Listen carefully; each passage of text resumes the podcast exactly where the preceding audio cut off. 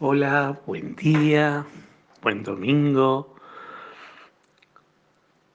Hoy la liturgia toda nos plantea esto de, de, ser cristiano. ¿Cómo lo tomamos en nuestra vida? ¿Qué, ¿Qué tan importante es en nuestra vida? Fijémonos que de lo que se trata es de ser y no de hacer de cristiano sino de ser. Y, y, cuando uno lo pone en este contexto se pregunta, ¿qué es ser cristiano entonces? Ser cristiano significa, como dice San Pablo, ser alter Christus, ser otro Cristo. Ser cristiano significa dar una respuesta de amor a quien tanto nos ama una respuesta amorosa a quien tanto me ama. Él me ama totalmente. Soy su prioridad en la vida. Soy el, como le decía Dios a Isaías, no basta con decir soy un gusano. No, no, eres, te haré luz de las naciones. Eres lo más importante en mi vida. Dios dice en el Antiguo Testamento, si tu padre y tu madre te abandonan, yo nunca te voy a abandonar. Ahora demanda de nosotros una respuesta. Y una respuesta amorosa, una respuesta de gracia, una respuesta de encuentro. No una, una respuesta plena de vida, no una respuesta mediocre, sino una respuesta plena de vida, una respuesta total, grande, donde Él sea la prioridad de nuestra vida, sea el centro de nuestra atención y de nuestro amor. ¿Qué tan importante es Dios en mi vida?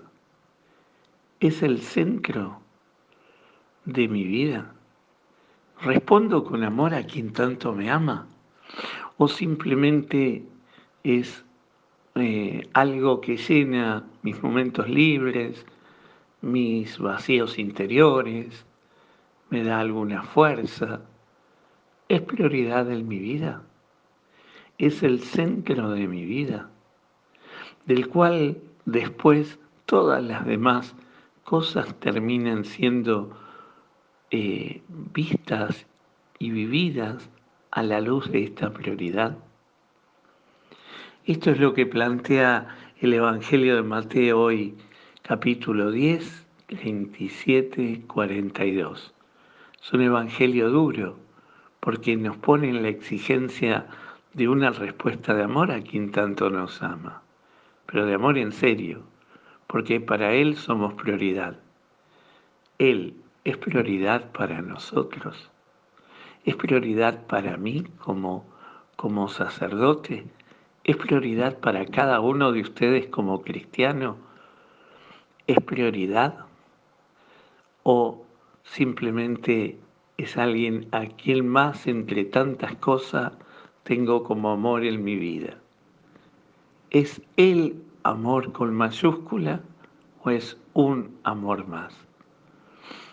Hoy pidámosle al Señor que ante su exigencia podamos responder.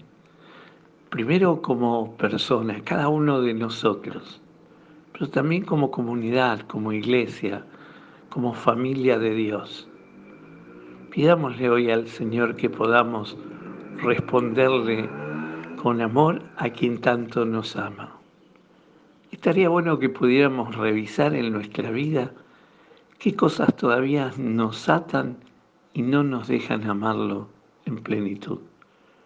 ¿Qué otras cosas tenemos como centro en nuestra vida que no nos deja ver la centralidad del amor de Dios en nuestra propia existencia? Que el Señor hoy te conceda un maravilloso domingo, te llene su paz y te colme de su bendición. El que es Padre, Hijo y Espíritu Santo.